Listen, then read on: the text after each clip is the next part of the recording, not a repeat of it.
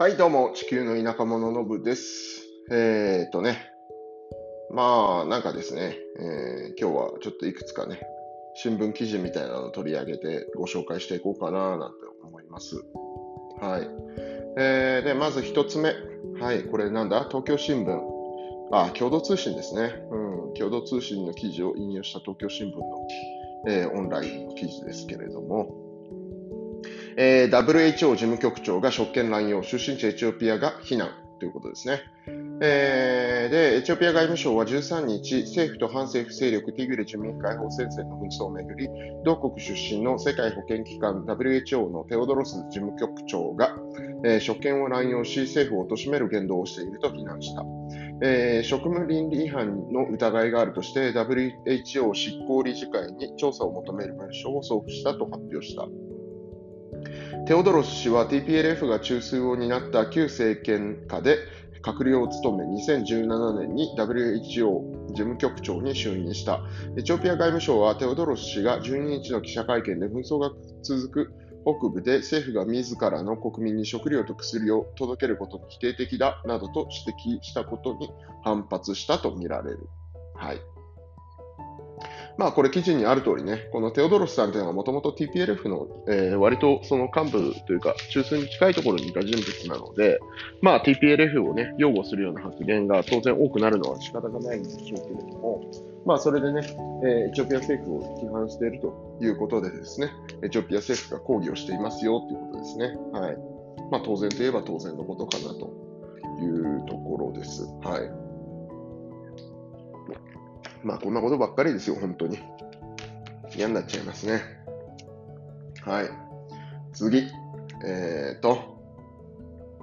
今度は時事通信ですね。エチオピア首相に紛争終結要求。平和賞受賞の責任、ノーベル賞委員会。うん。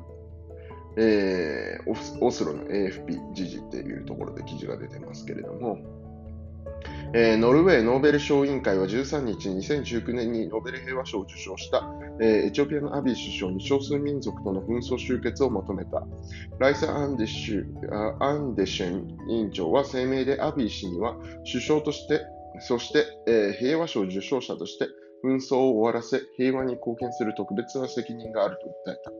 アビー氏は2020年11月、北部ティグレ州に政府軍を派遣。同州を拠点とする、えーティグレ人民解放戦線 TPLF 勢力との間で戦闘が続き、これまでに数千人が死亡し、数百万人が家を追われた。えー現地は実質的な封鎖状態にあり、えー薬や食料も不足しているということですね。うん、ノーベル賞ね。ノーベル賞委員会も本当に、ノーベル平和賞じゃなくて、ノーベル平和にしてくれ賞とかに名前変えた方がいいんじゃないかななんて思しますけれども。ね、えーミャンマーのね、えースー・チーさんの時の話もしかり、うん、アビーさんもしかり、えーノーベル平和賞をあげると、その国が乱れるというのが、まあ、こう、ちょっとね、えー定説化というかね、えー一般化しつつある昨今ですけれども、はい。うん。ノーベル平和賞委員会としてはあれなん、あ、ノーベル賞委員会としてはあれなんでしょうね。おい、ノーベル平和賞やったのになんでお前治安乱してんだよ、みたいなことなんでしょうけれども、背景を正しく理解してね、えーまあ、ちゃんと発言には責任を持っていただきたいなと思う次第でございますというところかな。うん。やっぱりね、どうにも私はこう、腑に落ちないですよ。はい。うん。ノーベル平和賞をあげてるのに平和にしてくれないと。じゃああげなきゃよかったじゃん、最初からみたいなね。どうやって選んでるのか知らないですけど、アビーさんがね、ノーベル平和賞くれって、多分自分から手を挙げたわけでもないでしょうし、うんまあ、なかなかのお門違いな、あれなのかなと思ったりもしますけれども。はい、次。まあね、まあこんな記事ばっかりですけれども、ちょっと、えー次はほっこり、ほっこりというかね、うん日韓スポーツ。地元カメルーンが2連勝、エチオピアに4-1で快勝、アフリカ選手権ということでね、今実はね、アフリカ選手権っていうのをやってるんですよ。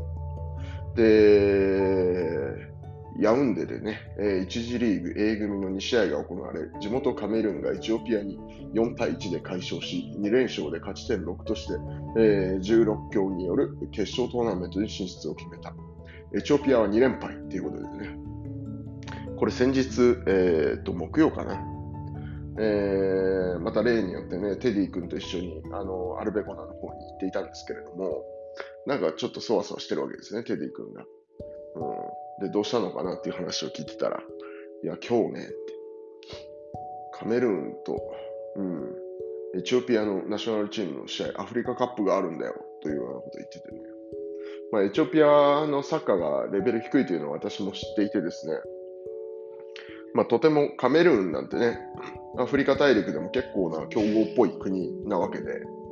まあ、勝てるわけねえだろうと思っていたんですけれども、まあ、案の定負けてしまったと。で、テティ君曰くね、やっぱりあのエチオピア国内、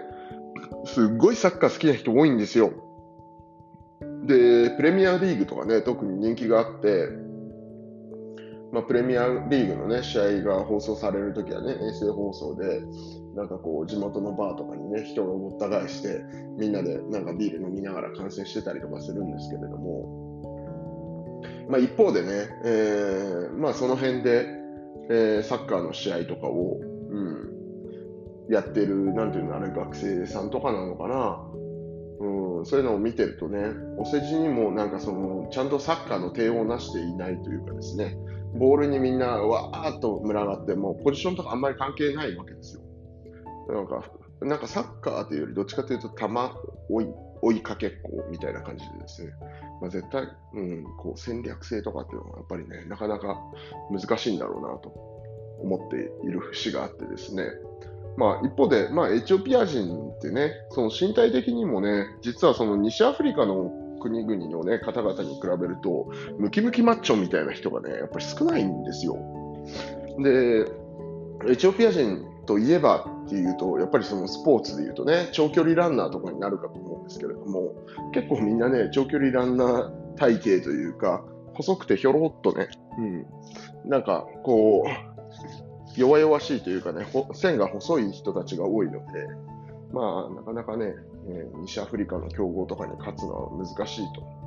で、まあ、テディ君とも話をね、車の中でしながらね、まあ、エチオピアも言うてね、日本もそのサッカー、確か96年のフランスワールドカップから、98年だっけ ?96 だか98のフランスワールドカップからワールドカップに続けて、あの出場し続けてるのかなと思うんですけれども、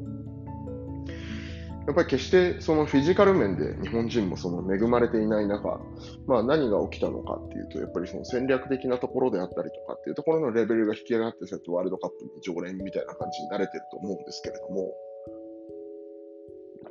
まあ戦略とかね、そのクレバーさみたいなところで戦えるチームになっていくほか、エチオピアもないのかななんて僕は個人的に思ったりするわけなんですけれども、まあそういう意味でもね、こう体格的にやっぱりスポーツで恵まれないというか、うん。まあそういうところでもなんかこうエチオピア人に対するなんかこう日本人としてのシンパシーが感じられるお話だなぁなんて思ってですね。まあなんかこう、わかんないですけど、うん。戦略チックなところとかね、まあサッカーのこと詳しくないんですけれども、エチオピアもね、その日本から学ぶみたいなことはなんかできなくもないのかななんて思ったりするんですけど、うん、サッカーね、好きな人たちが多いのに弱いと。うん、一応、ね、えー、そのナショナルチームの試合だと、やっぱり応援するみたいなんですよ、みんな。でも、なんかみんなブチギレると。うん、弱えと。まあ、弱えっつったってしょうがないんですけど、なんかね、うん、なかなか面白いなと。思ったりするわけです。で、あとちょっとね、アワサのニュースじゃないですけれども、なんか昨日ぐらいからですね、アワサの街中に、すごいこうエチオピアカラーの旗が、えっと、街中にですね、かかっていて、あれこれなんだろうなとか思ってるんですけど、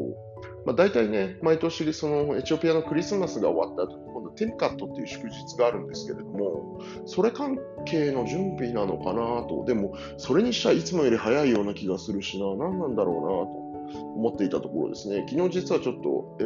ー、街中移動してるときに、その、阿波さんにはですね、ガブリエルチャーチっていうですね、結構由緒正しき、うん、歴史のある教会があるんですけれども、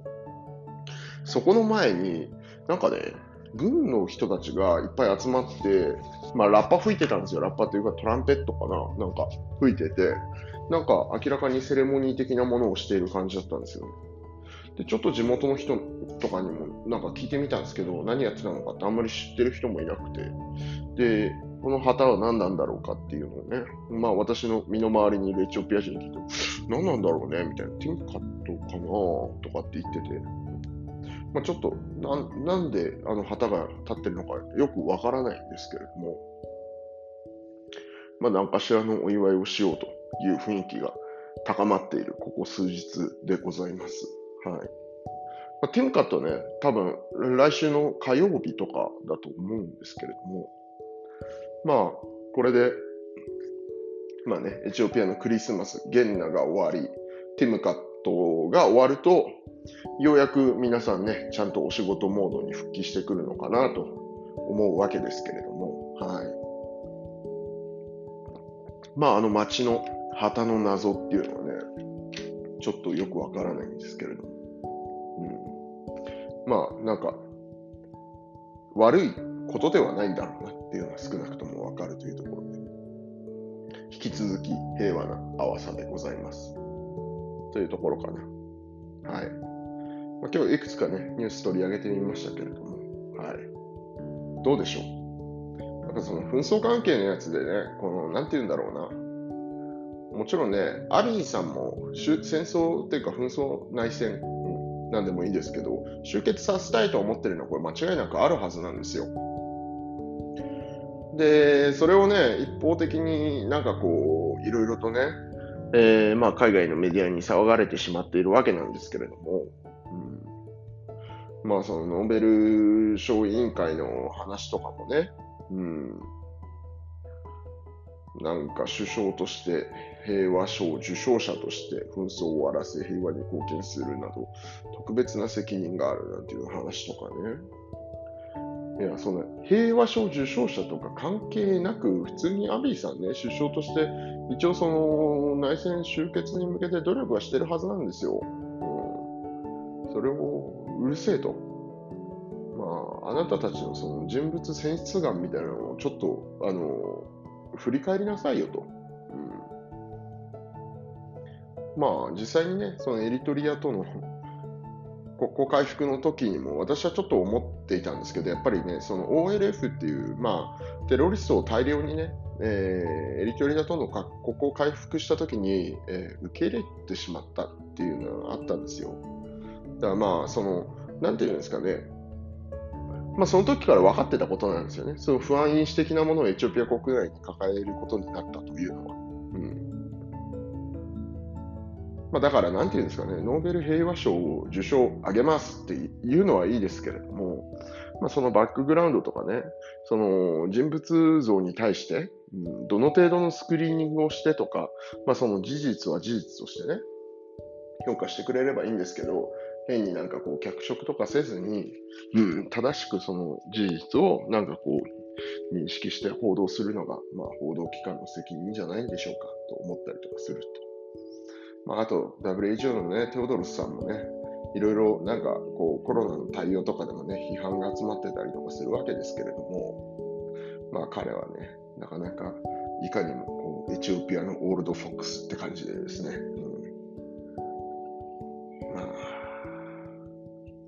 いただけねえなっていう感じはしますよね。うん。まあ、いずれにしてもちょっとね、いろいろまだまだエチオピア国内ごたごたとしてはいますけれども、まあ、海外渡航情報でもね、アディスアベバはレベル2、まあ、南部の方はレベル3とかってことで引き下がったりとかもしてるので、まあ、いち早くね、平常時、えー、というか、えー、以前に戻るよりも、まあ、さらにね、えー以前よりも治安が良くなって、また、なんて言うんだろう。私が初めて来たエチオピア、まあ、7年ぐらい前。まあ、しっかり移住して6年前とかは、まあ、アディスアベバとかね、うん、すごく平和で、まあ、日中でも夜でも結構ね、えー歩けてしまうような街だったんですけれども、まあ、最近やっぱりそういうイメージあんまりなくなってきてるんで、うん、あの時の治安状況に戻ったりとかね、さらに良くなって、まあ、平和に暮らせる国になるといいなというところでしょうかね。はい。では、また。チャオ